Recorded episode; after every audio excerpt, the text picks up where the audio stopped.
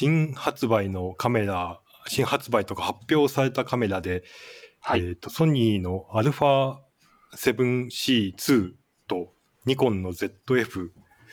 が最近ちょっと話題かなって思うんですけど、はい。なんかあまり触手が伸びてない感じがしますね、龍造さんは。あ、私ですか？はい。そうですね。あのーまあ、昔ほど新しいカメラで劇的に何かが良くなるっていうのは、うん。うんうん。あその昔っていう時代の定義が難しいですけれども、例えば 5D が、キャノンの 5D が圧倒的にすごかった時期とかっていうのは、うんうん。本当にこう新機種に対する期待みたいなものが大きかったと思うんですけど、今はちょっとね、あの、うっかり APS-C とフルサイズ見間違えるぐらい、うんうんもううん。あの、それぞれの機種がやっぱりすごくいいので、はい、あの、あまり追わないようにしていますけれども、えっ、と、ニコンの ZF、うんうん。これはあの、えっと、私仕事が一応広報っていうくくりなんですけれども、うんうん。あの、発売日直前ぐらいに、ものすごくこう、SNS でこう、レビューがたくさん出てきて。結構インフルエンサーさんにレビュー機をお貸しされてたんですかね、ニコンさんが。で、多分情報解禁の日とかをうまく作って、うん。うんうん。なんかあの、全然僕別にニコニコンのタグをフォローするとか、そういうのをしてたわけじゃないんですけども、もうタイムラインがですね、本当 ZF だらけになったっていうのが、あの、冗談じゃなくて本当にありまして、ああ、そうですね。僕もそうですわ。あ、そうでした？うん。あれはね、やっぱりね、すごいなと思って、あれはなんか、こういうことを自分は仕事でしなきゃいけないんだなという、ああ、そういう目で。目で見てましたし、うんで、やっぱり気になって、あの、店に、あの、展示機を見に行くところまではやっぱりやっちゃいましたね。うんうんうん。あ、あの、発売がまだなんですよね。えっと、確か10月の後半28とかなんか。モックみたいなやつがね、なんか、あの、もう置いてあって、はい。やうんうんうんうん。なるほど。っぱり、なんか大きいですね。ねあの、ユーソさん、はいコンパクトがお好きということで、はい。あの、まあ、小さいに越したことないということで、α7C とか、ひょっとしたら興味持たれてんのかなとか、あと、まあ、ニコンももともと好きだったっていうことで、ああ、このそうね。うん、2機種が刺さってんじゃないのかなと思ったら、そうでもなかったっていう。そうですね。あのー、7C のシリーズは、ファインダーが、えっ、と、レンズの光軸上にないんですよね。端っこにあるんそうでよね。ですすね。うんうんうはいん。あれが若干気持ち悪いというのがあって、うんうんうんあのー、なんかこう、ペンタみたいな部分がなくって、あの、すっきりしてるのは、あの、とてもいいと思うんですけども、ちょっとなんか、はい、それが気持ち悪いって言っているプロカメラマンの発言を真に受けて気持ち悪いと思うようになりました。ああ、そうなんですね。まあ、あの、はい気持ちはわかるというか、そうですよねっていう感じがありますね。ただ、ただ小さければいいっていう問題じゃないんですね、龍造さん的には。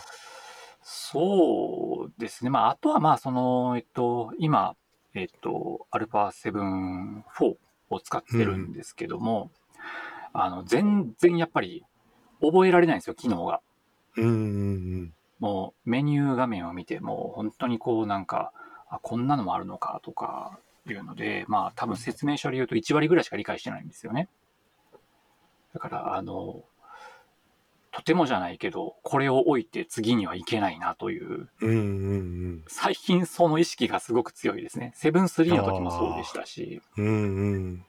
セブン3もね、全然、あの、あれでよくって、セブン4に買い替えようみたいなことは思わなかったんですけど、うん。唯一あの、前も言ったかもしれないんですけど、うちの娘があのメガネっ子なもんですから、あの、瞳認証がちょっとやっぱり、うん裸眼の人に比べると不利なんですけども、ああ、なるほど。あ、それ聞いてなかったですね。あ、本当ですか？あの、うんそうなんですよ。やっぱりこう、例えばまあ、えーっと、中心に娘がいて、まあ、えーその横に、まあ、あの、奥さんとかがいたりすると、やっぱりどうしても奥さんの方にピントを合わせに行きよるんですよね。ほ明らかにそのもう、あの、ピントは娘に近いところにあるので、しかも中心ですから、普通にセオリー通りに考えると、やっぱりこう、正面の娘に行ってもいいんですけども、メガネをかけてるとやっぱり反射とかもありますから、う。うん。こう裸眼の人の方を捕まえに行くっていう傾向は、あの、まあ、そういうアルゴリズムがあるのかどうかはわかりませんけど、やっぱり肌感覚としてはすごくあって、うんうんなんか、それはすごくなんか娘に対して、なんかこう、負い目のようなうん。うん感覚。があって、ここれをですね、なんかあの、店頭で、あの、魔が差して、セブン4で娘をちょっと見てみたらですね、まあパチッとピントが来たんですよね。おーはい。でもよく考えたら、その時は、あの、娘一人を、あの、フレームに入れたんで、それは娘にピント合うよなっていう ことかもしれないんですけど、うんうん。まあそれはなんか、あの、娘のなんか、あの、決定的瞬間を取れるなら、はい、追い金10万円ぐらいは安いもんだといううんですね、うんうん。謎なるほどの太っ。腹さを、はい。まあ、あの、例に漏れず親バカですから、というので、まあ、あの、セブン4には行って、まあ、あとあとはまああれですね、HDMI が、あの、普通のサイズが刺さるので、ではい、あれは結。構、はい、あの配信とかにもカメラを使ったりしていたので、まあいいなというのがあったぐらいで、全然その機能的にはセブン3にはもうあの不満がないというか、まだまだ使いこなしてないという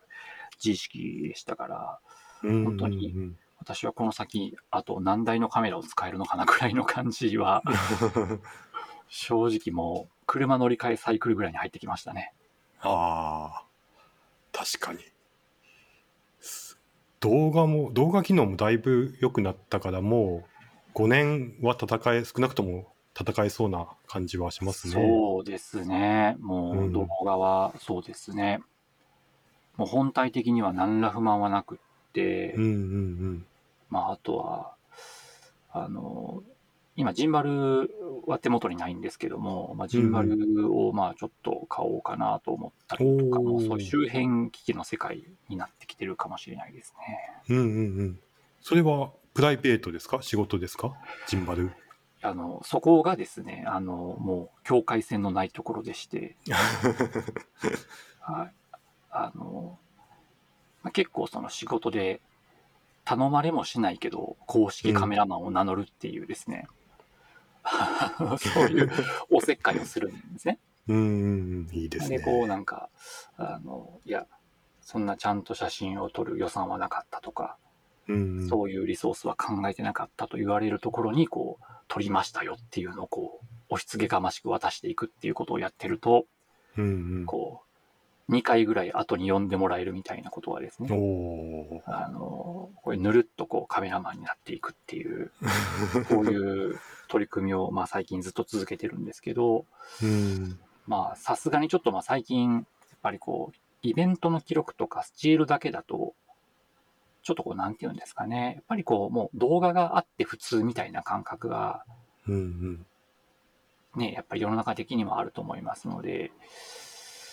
じゃあこれがね、やっぱりスマホで動画撮る方が楽で安定してたりするんですよね。うんうんうんうん。そこをやっぱりこう一眼で撮ろうと思うと、やっぱりジンバルいるなと思ったり、うんうん。でもやっぱりこう、スチールも両方撮りたいので、スチール撮影を邪魔しないジンバルってなんだろうなみたいなことを今考えてますね。はあ、難しいですね、それは。そうなんです。だから、あの、中途半端なんですよね。うん。例えばその、つけたままでもか構えられるのか、うん。一回外してもバランスを取るのが早いっうん。ていうことなのか、うん。どっちかだなと思って今見てるんですけど、あの、これを会社の経費で買うか自腹で買うかっていうのを悩み中ですけど、なるほど。そこまで行くと二台持ちした方が早そうだな。そうなんですよ、そうなんですよ。そうなんです。だからうもう、ん。FX30 とかね、ああいうのがあると思うんでしょうけど、うん。はい。ガチ、ガチ方向に。はい。まあでもそうなるともう iPhone でええやんっていう結論になっていくんですよね。うん、確かに。バカにできないですからね。そうですね。はい。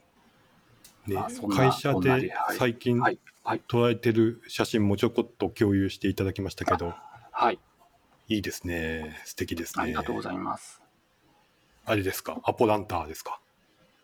あ、これはですね、えっと、あ、市上さんにあの、2点お送りさせていただいたんですけど、うん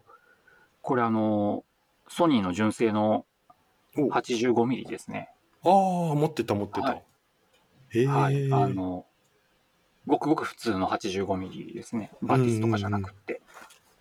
あら、あまあ、そうか、背景柔らかい感じで。そうか、僕、なんか背景ざわつく印象を持ってたけど、全然、まあ、整理されてるからか、背景がすっきり、ちょっと距離があるからか、すごいあいい感じです。ねあの、うん後ろにごちゃっとものがあると、やっぱり、ざわっとする傾向は、結構なんかぐるっとしたボケが出たりとかっていうのは、あの、確かに、あの、おっしゃる通りあるんですけど、まあ、これはその、背景が何もなかったり、遠かったりするので、うんうん。あの、で、まあ、確か開放で撮ってるのかな、これは。なんで、まあ、割とこう、はい、あの、あのレンズですけど、まあ、柔らかい感じで撮れたかなと思いますね。うんうんうん。いいですね。ただ、これがですね、あの、最近、まあ、困ったなと思ってるんですけど、とある求人メディアの、まあ、記事みたいなところに載せる前提で撮ってるんですけども、うん。めちゃめちゃ圧縮されちゃうんですよね。はあ。はい。あの、JPEG が、あの、WebP に変わるぐらいはまあまあいいんですけど、うん。そういう問題じゃないだろうっていうぐらい、非常にですね、あの、もう明らかに画質が、はい、Photoshop で一番下げて保存してもこんなに荒れないんじゃないかっていうぐらいですね。いえやこれもちょっとあの、カスタマーセンターに問い合わせたりしながらですね、ーうんうん。はい、あの、なんとか、だからとてもじゃないですけど、こんなクオリティで出てないので、うんうんうんそれがなんか、はい、あの、被写体になっていただいた方には申し訳ないなとは思ってるんうん。ですけども、はあ、はいそれはあれですか、管理画面が提供されて、こちらから写真アップロードできるようなサイト？そうなんです。あの CMS みたいになってるんですけども、はいはいはいはい。なるほど。いやー、辛いですね、それは。ちょっとね、なんかだからもう、暗いところとかはもうブロックノイズみたいな感じになっちゃって、はあ。それはいくらなんでもとは思うんですけど、うんはい、まあ、うんまあね、あの、あちらさんも商売なので仕方がないかなとか思いつつ、ね、ど。そういうのがやっぱり、あの、写真が好きな人にはちょっと辛いですよね。うんうんうん。ね、求人コンテンツで写真は結構重要ですからね。いやー、そうなんですよ。そのはずなんですけどね。あの、自分の撮った写真をアップロードすることも当然できるんですけど、やっぱりその、いかに、えっ、と、まあ、負荷が少ない状態で記事を作ってもらえるかっていうところはやっぱり彼らとしても重要だと思いますんで、まあ、もう結構ストックフォトからそのまま写真を差し込めるみたいな機能も備わっていて。でそれをするとまあさすがにそんなに荒れた状態にはならないんですけれども、うんうん。まあね、ちょっとそれは、それはちょっと、というか、そこは差別化しないと、うちなんか勝てないよっていう感覚がちょっとありますんで、うん、そうですね。まあなんとか、なんとかちょっと、はい、綺麗に出す道を模索したいなという日々でございます。うんうんうん。その先ほどおっしゃられたぬるっと社内カメラマンになるっていうのはやっぱりそのおせっかい心を働かせるっていうところですか？ポイントは。そうですね、なんか、あのーやっぱり当然人がたくさん集まるとみんなこう優先順位が違って、やっぱりこう、コンテンツが大事と言っても、例えばタイトル、記事タイトルを ABC テストぐらいやって、一番反響の良かったのを残していくみたいなところにこだわる人もいれば、やっぱり文章力こだわる人もいますし、ぱりこう記事をアップするスピードを重視する人もいるみたいな、そういう派閥がある中で、こう、いや、写真が大事派というのもやっぱりあるわけじゃないですか。うんうん写真が大事派の代表としてはですね、あの、こう、あの、いや、写真なんかスマホで撮ればいいからみたいな、まあ、スマホで撮ってもいいんですけど、スマホで撮ればいいからということの奥底に潜むこの写真軽視みたいな、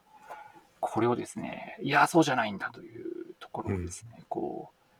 う、立証していきたいみたいなところで、撮ります、撮りますって、ちゃんと現像して期日までに出しますってっていう感じでこう、入っていくんですね。うんうん。で、こう、やっぱり、ああ、ちゃんと撮ってもらうと違うね、みたいなことを言ってもらって、うんうん、はい、クオリティも上がるし、私も嬉しいし、みたいな。うんうん、みんなハッピーみたいなことをですね、やってるという。うん、まあ、ずっと、ずっとなんかそんな感じでやってるんですけど、最近はもう、あの、はい、予算がつかない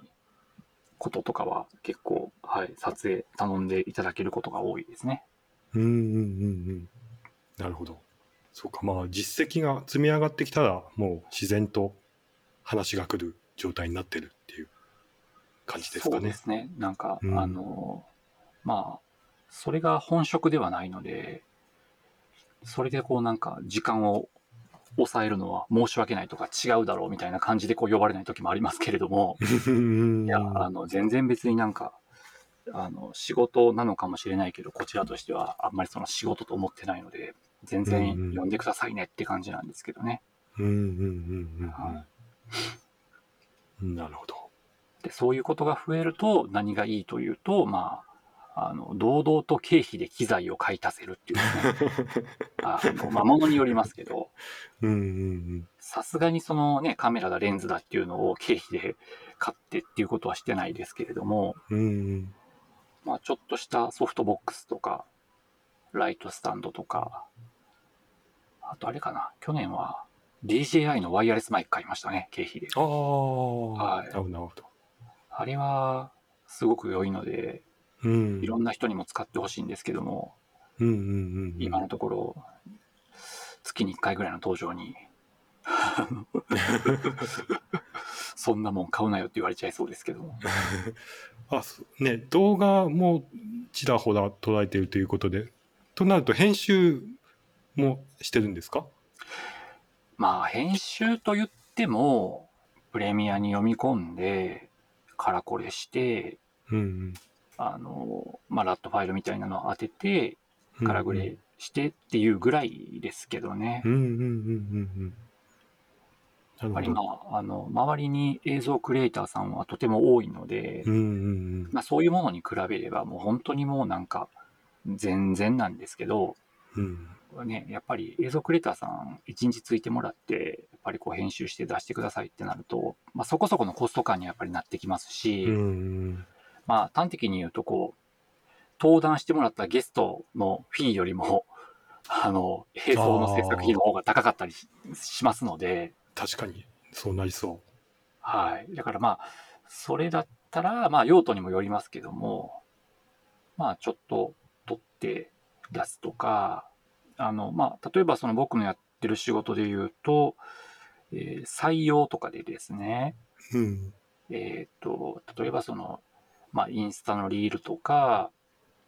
TikTok とかにもうそのなんか、えー、動画コンテンツを流していってみたいなことをやって、そのまあページ流入を増やすみたいなことで、まあ結構もうそのなんか、あの、大手さんでもやられてるところはやられてますので、うんうんうん、なんかもうやった方がいいなとか思ってるんですけど、うんうんうん。まあ、この辺がですね、なんかこう、中途半端にやる人間がうちの会社の中に私も含めて多いので、うんうん、とりあえずこうなんか、ヘンプロさんとかと一緒にやって案件にする前に自分たちでできるところまでやってみましょうみたいなのが、うんうんうん。割とこう、そういう考え方をすることが多いので、うんうんうん、まあちょっとこう撮ってみて編集して出してみたいなことを、去年ぐらいからちょこちょこてますね。うん、ああ、なるほど。そうか。SNS だったら確かに内製したいですね、そこは。できれば。そうなんです。うん。ただまあ、その、結構会社名がですね、なんて言うんでしょう、あの、うまく言えないんですけれども、ちょっとこういじられがちな会社名なもんですから、あの、やっぱり、例えばその SNS 界隈で見るような、おちゃらけたものみたいなものを作ってしまうと、こう、あやっぱりちゃんとしてないんだなっていう、うそういう感じになってしまうので、あの、うん。非常にこうなんか硬い、お堅い会社名のところとかがそういう柔らかいことをすると、ギャップでこう親しみやすさを感じてもらえると思うんですけれども、うん、あの、親しみやすすぎる名前の会社がですね、親しみやすい情報を出すとですね、ちょっとあの、逆にあんまり良くないかもしれないので、なるほど。はい、ちょっとそこはなんかこう、あの、パパッと撮って、パパッと編集して、パッと出すみたいな、うん、そういうなんか、あの、フットワークが良すぎる感じよりは、やっぱりちゃんと考えて、うん。安心してもらえるものを出さなきゃいけないのかなっていうのはちょっとあって、そこが若干腰の重さを招いているような、うんはい、感覚はあるんですけれども、ああ、なるほど。はい。うん、難しまあそう。何にしても、はい、まあ、そうですね。本当は写真だけ撮ってればあの一番楽しいんですけれども、うんちょっとまあそういうこともやっていった方がいいのかなというのが現状ですね。うーんなるほど。あの、先週土曜日にはい私東京に日帰りで特艦出出張じゃない？出日帰り旅行行ってきましてえ、あれ、渋谷の写真とか上げてらっしゃったのはそれなんですか？ああそうなんですはいそうでしたか。滞滞在4時間ぐらいだったんですけどお疲れ様です。あの前回このいちごカメラゲストに出ていただいた林監督がいらっしゃって、あのはい渋谷でグループ展に参加されてたんですね。ああ。で、あ、それは見に行きたいと思って、ちょっと特艦でも行こうかっていうことで行ってきて、それが、あの、渡辺悟さん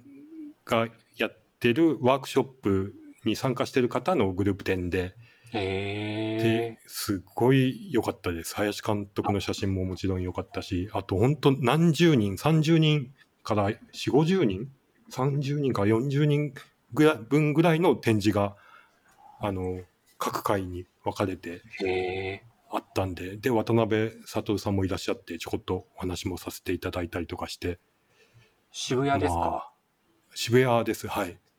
あ、じゃああれですか？ルデコとかですかね？あ、そうです。ルデコです。まさに。ああ、なるほど。うん。あ、ルデコで複数フロアでグループ展なさってたんですか？そうです、そうです。ああ、それは見応えがありますね。うん、でやっぱりすごい印象に残った写真とか写真家の人とかは何人かいらっしゃるんですけど、その中でもあの一番上から順に5階から5階、はい。6階かな？から下にずっと降りてったんで地下の展示を一番最後に見たんですけどええ。そのほんとぐるっと回って一番最後ぐらいの時にあの村越俊也さんっていう方の写真が1枚だけ飾ってあってはい。でもう私ちょっと遠目に目に入ってからスーって吸い込まれてもう立ちすくんでしまったんですね。そんなに大きくないんですけど、A はい A3 か A4 ぐらい？えちょっとはい A3 と A4 だいぶ違うけど。あのまあでもそれくらいですね。うんうん。うん。まあそんなに大きくないやつですけど、すごい引き込まれて、白黒のなんか田舎の風景を撮った写真で。で、その時はまだ村越村越俊也さんっていう、ちょっと名前も存じ上げてなかったぐらいだったんですけど、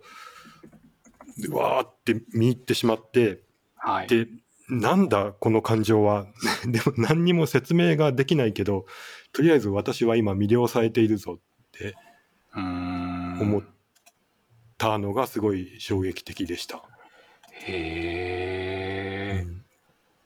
それはちょっと私もちゃんと見なきゃいけないですね。うん、いや、どうも、あの、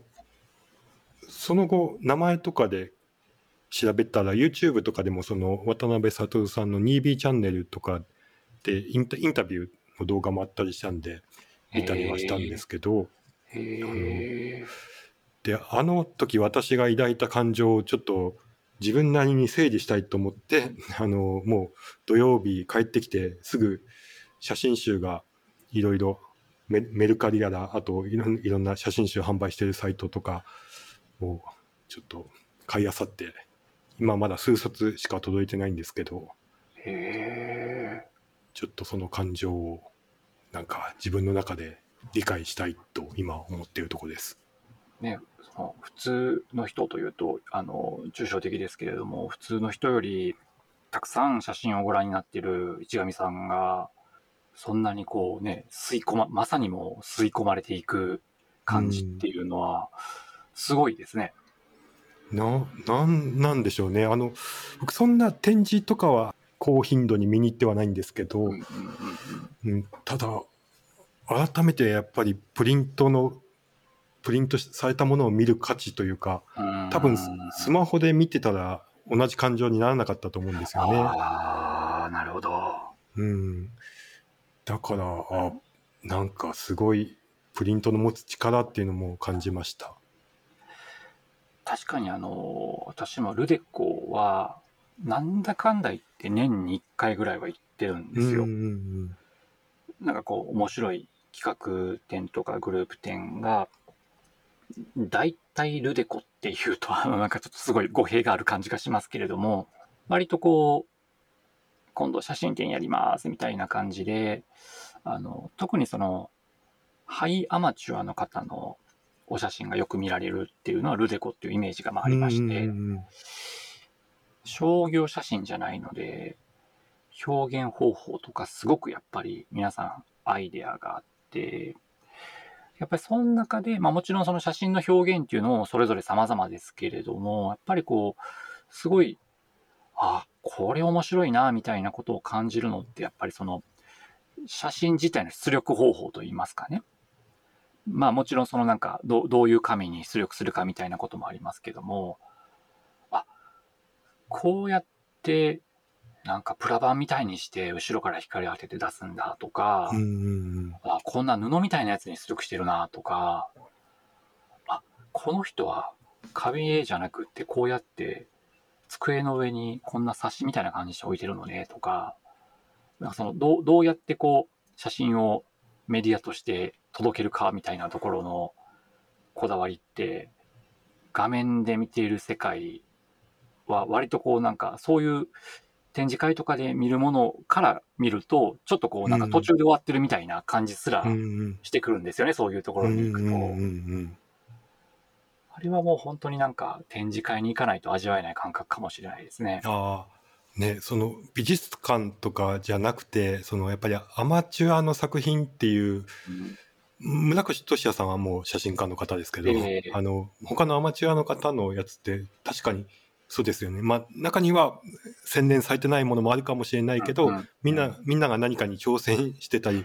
ちょっと実験的だったりまだ表現方法定まってない中で模索してるっていう感じがなんか面白いですよね。こうやっぱりここで少しでも人の目を引いてうん。それでもしかしたら次の展開がなんか大きく変わるかもしれないとか多分そういう期待値ってやっぱりうんうん。展示に出す人って、まあ、当然あると思うんですけどそこのなんかこう創意工夫の熱量みたいなものってなんかちょっとあの美大とかの卒展見に行ってるみたいな、あー。そういう、ね、あの中身おじさんかもしれないですけど、なんかそういう楽しさがありますよね。うんうんうんそうですね。それで言うとやっぱりこうね、あの僕はもう本当にこう自分の撮った写真をプリントするみたいなことは、もう全然正直やってないですけども、うんうん。そう、あの、た、たまにですけども、たまにあの、うちの会社で年に1回ぐらいテレビ CM をやったりするんですよね。で、そのテレビ CM をやるときに、あの、しまさに渋谷とかの、ちょっと大きなところで広告を出させていただいたりとかして、うんまあ、私その写真を撮りに行くんですよ。広告が街にある写真っていうのを、まあ、うん自分が残したいと思ってるだけなんですけども。で、それがなんかこう、OH というか、その、そういう交通広告とかを専門で紹介する雑誌みたいなのがありましてね、ムックというのが。うん。おー。そこがなんかその、はい、あの街並みでその広告が展示されている写真を資料としていただけないでしょうかみたいなことを言ってくださる時があって、うんうんうんでそれなんかね、あの、あじゃあって言って自分の撮った写真とかを送って、自分の撮った写真が、その雑誌の中で使われるみたいなことが、何年かに一度あるっていうのは確かにあるんですよね。う。んうんもやっぱり自分の中ですごく、あの、ものすごく個人的なもんですけど、思い出なんですけども、まあ、逆を言えばもうその数年に1回のそういう機会が、本当唯一自分の写真が印刷された状態で見るぐらいの機会になってしまってて、まあ、あとはまああれですかね、なんか、運動会の写真撮って娘の友達にあげるとか、そういうのはエルバに出したりしますけれども、本当もうそれぐらいなんですけど、そこで言うと、市上さんは結構あれですか、やっぱり出力する機会って多いんですか？いやーあの全然多くなかったんですけど最近あのエプソンのプリンター買ったことでちょこちょこ出してるっていう感じですね。ああ。まだまだ今からですね。前の機種からうん。買い替えとかじゃなくても、もともとはいプリンターはもう事務用のプリンターしかなかったんですけどえー写真用としては初めて買いました。結構あの、こういうとあれですけど、あの、うん。本気のやつじゃないですか、機種お聞きしましたけど、ああそうですね。フラッグシップぐらいの感じですよね。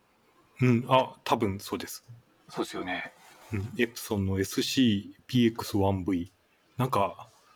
これ これもこれも渡辺悟さんの 2B チャンネルで言ってたことなんでもう何もかも受け売りになってしまうんですけどあのまあ言うても10万とかぐらいなんであのレンズ1本買うんだったらプリンターまず買っとけみたいな話をどっかでされてて、へ あー確かにと思って、うん、買っちゃったんですよね。なるほど。うんそれは、今の、なんか、お考えとしては、どう、うん。どういう写真を出して、どう、どういうふうに展開していこうとお考えなんですか？あまり深く考えずに買ったんですけど、で、えーっと、とりあえずはがきサイズとかで気に入ってる写真とか出して、ああ、やっぱり物になるっていいなとか思ったり、あと、あの、A3 で出したり、ちょっと大きめに出すと、スマホで見てた時と印象が違うんですね。あスマホで見てた時僕は、まあ、80点ぐらいあるんじゃないのって思ってたのが A3 に出すと60点ん？50点？ってなる感覚があって。逆に点数落ちちゃうんですね。落ち落ちる。ええ。あの A3 それなりに大きいと荒も目立ってきたりとかしたりあー。なんかこうパーンと目の前にその A3 の紙があった時に隅っこのこれいらんのじゃね？とか。なんかいろいろ赤入れしたくなってきたりとか、なるほするんですよね。ど。うん、まあ、確かに、確かに、あの、同じことかどうかわからないですけれども、パパッと適当に撮って編集した動画って、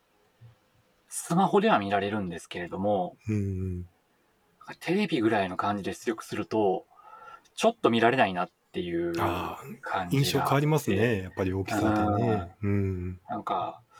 あの、どこまで共通項のある話かわかんないですけど、もしかしたらやっぱり大きくするってそういうことなのかもしれないですね。うん。そうなんですよね。A3 か、A3 に出してみるっていうと、途端に確かにでも写真に対して自信がなくなるかもしれないですね。そう、まさにを感じますうね。ん。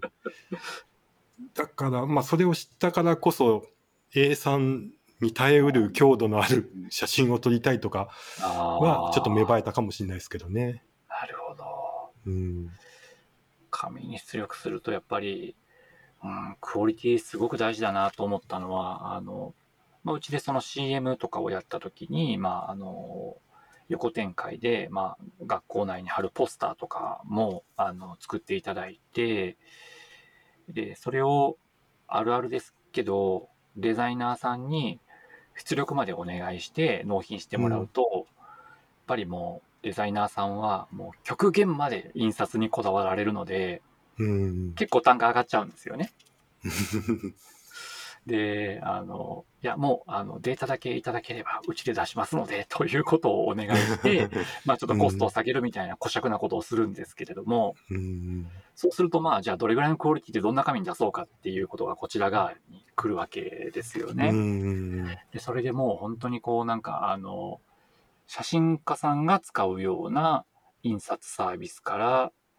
もう、あの、普通のオフセット、あとオンデマンドぐらいまで、こう、いろいろ試して出したんですよね。うんうんじゃあもうやっぱりもう A1 ぐらいになると全然会長も違うし、うん。コントラストも違うし、うんうん。なんか、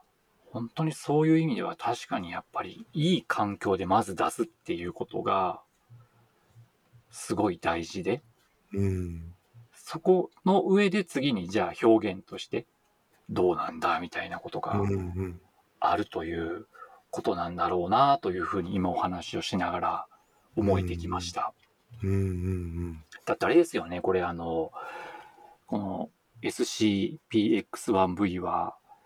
例えば A3 を出力するのに結構そこそこの時間かかるんですよね。そん数分ですけどね。数分、うんまあ、あの、なんか、数秒で出るのが良しとされているこの、業界において、うん数分かけてじっくり出力するっていうのうが、やっんぱりね、なかなか、こう、うん、すごい上質な行為だなというふうに思いますよね。うんそうなんですよね。でもうか紙からそのプリンターの印刷の設定もなんかすごい細かくていろんな手法があったりしてへえ。覚えることたくさんです。あの突き詰めていくとあの、写真モードを選べば済む話ではないんですね。そうそうそうそう。なるほだからど。まあそう展示されてる方はすごいなやっぱそう全ねそのコンセプトからその最終の形になるまで 一貫して手をかけるっていうのはすごいパワーのいることだなって分かってきました。そっか、じゃあ、その、ちがみさんのプリンターほどの環境はなかなか、あの、難しくても、もしかしたらなんかこう、写真をこれでよしっていう前に、一回こう印刷して見てみるみたいな、そういう、あいいのかもしれないですね。あああ確かににちょっと引いて客観的にうんうん見れる、見れそうですねそうすると。よくなんかね、グラフィックとかはなんか、一回ちょっと紙に出して、うん画面じゃなくって紙で見て、そしたら途端にこう文字の級数に違和感感じたりとか、あ るあるじゃないですか。うんなんかそれは結構実は写真も同じことがあるのかもしれないですね。確かに。うん。普通にコンビニのプリンターでも A4 とかで出してみるといいかもしれないですね。印刷しよう、これから。これは今日私は個人的にすごくいい気づきをいただいたかもしれないですね。うん。メモしておきます。やっぱ iPhone とかの綺麗なガラス越しに後ろから光が放たれて見る写真ってやっぱちょっと、うん、あのいい感じに下駄履かしてもらってる、でしょうね。そうですね。あの、うん確かにやっぱり今多くの人が、まあ、スマホ、特に iPhone で写真をご覧になるので、その、まあ、機種によっても多少の差があるとはいえ、その、色がどういうふうに転ぶかみたいな意味ではね、結構やっぱり iPhone でチェックしてから、どれか決めるとか、うんでタッチ確定させるみたいなことは、まあ、割とやってるんですけど、そうですね、それ逆に下駄を履いてるだけかもしれないですね。うんうんうんうんもっとシビアな環境で見て、あの、ちゃんと、ちゃんと考えた方が良いのかもしれないですね。うんうんうんうんはいというまあちょっとそのそれこそ村越俊也さんのプリント見て何かその写真に写ってることじゃだけじゃない何かなんかつながれた気がするんですね。ああ。なんか本本質というかなんかうんわかんないけどうまく言葉にできないけどパッと写真を見た以上のなんかものを感じたような気がしたんでなんかプリントそんなプリントが作れたらいいなって思いました。ちょっと、あの、私も後追いですけど、村越さんの写真というのをちゃんと見てみます。ああ、はい。うん。多分ね、皆さんそれぞれはまはまるポイントって違うかもしれないうけど。でも大変評価されてる写真家さんなんで、地下まで降りて吸い込まれたっていうお話が、なんか、お話としてまず素敵ですよね。なんかこうう、ーん。これは正確かもしれないですけど、まあ、それこそルデコみたいなところで、あれ、5回ぐらいあるんでしたっけ、ルデコって確か。そうですね、5回かはい6回か。うん。で、そっからもう、なんか、2回ぐらいまで降りてくると、ちょっとこう、お腹膨れてるんですよね、正直。あの、割とこうなんか5回、4回と、うわーすごいな、すごいな、みたいな。で、3回ぐらいで、うんまあなんかこう、あの、あこんなのもあるのかと思って、2回ぐらいで、ああ、もう、もうちょっとで出口だな、みたいなことを思い始めるみたいなことが、私は 結構あって、うん。その最後の方になんかこう衝撃的なものが待ってるっていうのが、あの、そのパワーの凄さっていうのは、あの、単純に最後にあるっていうことだけじゃなくって、うんうん。結構ね、体力的にも階段ずっと降りていってっていうところで、ね、あの、疲弊した後のことですし、まあ、うんそういうことを逆算して、もし地下にあったとしたら、それはそれですごいことだなと思いますけれども、うん。まあなんかそこ、でもそこでやっぱり一番残るものがあったっていうお話自体がうん。とっても素敵ですし、それだけのやっぱり訴求力を持ってるお写真ってどんなもんだろうなっていうのは、ちょっと自分の中でも追って確認してみたいですね。うんうんうんうんそう、あの、X に渋谷で撮ったスナップ写真とか何枚かはいあげたんですけど、はい。あれは、あの、ライツ・ミノルタっていうフィルムカメラでああ、撮ったフィルムの写真で、ええあの、レンジファインダーが楽しくなってきました。ああ。レンジファインダーって使ったことあります？えっとね、昔はありますよ。昔は、あの、なんかこう、それこそ、おじさんのカメラ触らせてもらうとか、そういう感じではありますけど、自分で所有して使ったことはないです。うんうんうん。はい。ライツ・ミノルタ CL って、まあ、コンパクトで、はい。で、え M マウントでライカのレンズつけられるってやつなんですけど、レンジファインダーの二重像合わせなんかできたもんじゃないんですよ。見にくくて小さくて、あーまあ、はっきりしてなくて。でも、まあ、素通しの窓を通して、距離はなんとなく、あの、目測で測って、うんうん。うん、5メートルぐらいかなって言ってやると、まあ、まあ、それなりに絞って撮るんで、そんなに、あの、絵がピンボケになるってことはないんですけど。その撮影する行為が、なんか、まあ、レンジファインダーの魅力ってもともと言われてることですけど、うーん。最初買った時、やっぱレンジファインダーこれピント合わせできたもんじゃねえな、辛いなって思ってしばらく使ってなかったんですけど、なんか、まあ、ピントは大体でいいじゃんと。ああ。で、あの、その実物を見てパシッとシャッター切ってブラブラックアウトもしないと。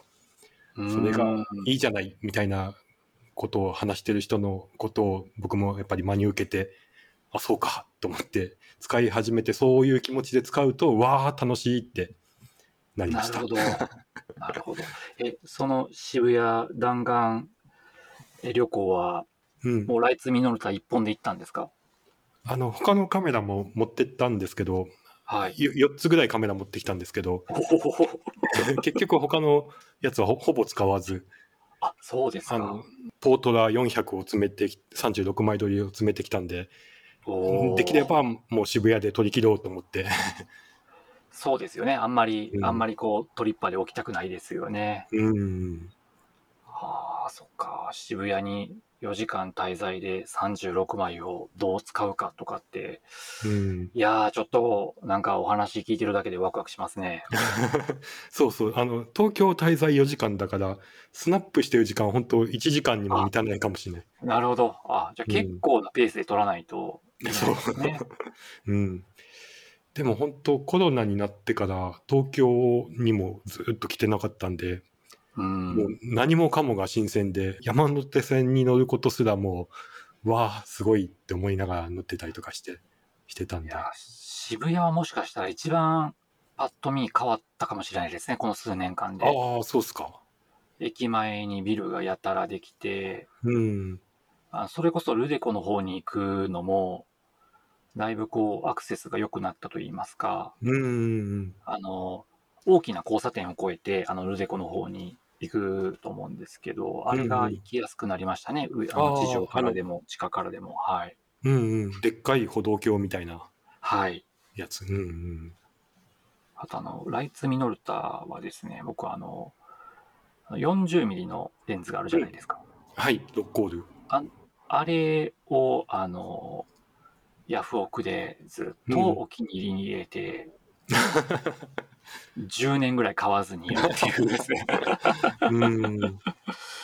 欲しいんですけどね、なんか40ミリそんなに増えてどうするんだろうみたいなところで、はい。あれもいいですね。いいですよね、シンプルなレンズで、うんうん。コンパクトですし、そんなに無理もしてない感じがしますし、うんうん。あの、なんかうちのお嫁さんがお盆過ぎた時に、お盆終わったらもう今年は終わりやよって、はいはいはい、すぐ、はい。すぐ年末が来るよみたいなことを言ってて、はい確かに9月なんて一瞬で終わったし、10月ももうなんなら終わろうとしてるしみたいな。そうですね。あの、うちの会社は12月に健康診断があるんですけど、うんうん。年齢的にも胃カメラをやるんですよね。うん。えー胃カメラやる、胃カメラつらい、胃カメラつらかったって思ってるうちに12月は終わるので、もう実質あと1ヶ月半で 今年は終わりですね。はい。お忙しい時期ってあるんですか？えーっと、そうですね。あの、比較的やっぱり学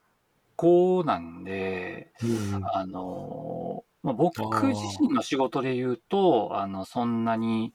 波はないんですけども、やっぱりこう、えー卒業だったり、入学だったりがある、まあ、3月ぐらいからうん。4月にかけてっていうのは会社的にやっぱり忙しいので、うんうんうんうん。そうか。大量の人が動きますもんね。そうですね。で、やっぱり、あのね、こう、よく言うんですけど、その、公立の小学校じゃないので、自動的に4月にこう新入生が集まるわけじゃないですから、うん。やっぱりこう、それなりの人数で4月を迎えないと、1年間、経営的にもしんどいことにやっぱりなりますからね。うんうんうんうん。まあそこに向けて頑張ろうっていうのは、やっぱりどうしてもありますよね。うんうんうんあとは、あの、うちの会社が来年30周年を迎えるといううことで、ん。あの、まあ、普段やらないようなことも、まあ、できればなぁと、いろいろ考えているので、はい。来年、暇だったら、ちょっと、嘘だなと思って、いろいろまあ、えー予定は集めたいなと思ってるんですが、まあ、一方で、まあ、やっぱりその、ね、こうしてオンラインでお話しできることも、あの、とても、あの、素晴らしいなデジタル万歳だなと思いますし、一方でやっぱりこう、まあ、直接人と会う機会っていうのが、すごく本当にまあ、この1年ぐらいで増えて、うんうん。で、結構この間も、初めてちゃんと名古屋に降り立って、あの、まあ、名古屋の、えっ、と、お取引先のところ行かしてもらったりとかもしたりして、まあ、ちょっとあえてね、あの、新幹線遅らして、えーコインロッカーに荷物をぶち込んでカメラだけ持って歩くみたいなこともしたんですけれども、そうそういうね、なんかこう自分の肌でいろんな地域を見るみたいなことも、やっぱりやっていかないと、あっという間に時間はあっても体に自由が利かないみたいなことがね、来るのかなとか思って、うんそういう意味ではこうなんか、はい、あの、ちょっと余白を残しつつ、うんフットワークよくいろんなところに行きたいなと思ってまして、ぜひ金沢も行きたいなと思ってます。はい。ぜひぜひ。僕も久しぶりにちょっと遠出して、やっぱり気持ちよかったですね。楽しかったですね。あちょっとあのね、うん次は、あの、もろもろご調整いただいて、泊まりで来ていただいて、はい。はい。そう、あの、あれですよね、前回お会いした時は、非常に美味しいイワシを食べさせていただいたんですよ。ああ、す？はい、覚えてます。はい、イワシを食べさせて。いただいて、非常にこう、趣のあるジャズバーみたいなところに二次会で連れて行っていただいたっていう。いやー、二次会か。なんかね、あの、覚えてますよ。あの、2階にね、すごいスピーカーとかアンプがたくさん置いてあって、特別に見せていただいたみたいなのがあったんですよ。多分、やばい、二次大見町市場の割と近くだったと思いますけど、はあ、あれ？いや、ちょっと覚えてないな、に二次会は。ま あ全然、全然あのいいんですけど、はい、あの、はい。なので、あの、おもてなししていただいた立場なので、ちょっと次、機会があれば東京で、はい、どこかうんご案内できる機会があればなと思っておりますので、はい。ありがとうございます。はい。はい、また、はい、はい月を見つけ次第お声掛けします。ぜひぜひ、こんなことでよければ、はい。はい。またお願いします。えー、はい龍王さんでした。ありがとうございました。はい。ありがとうございました。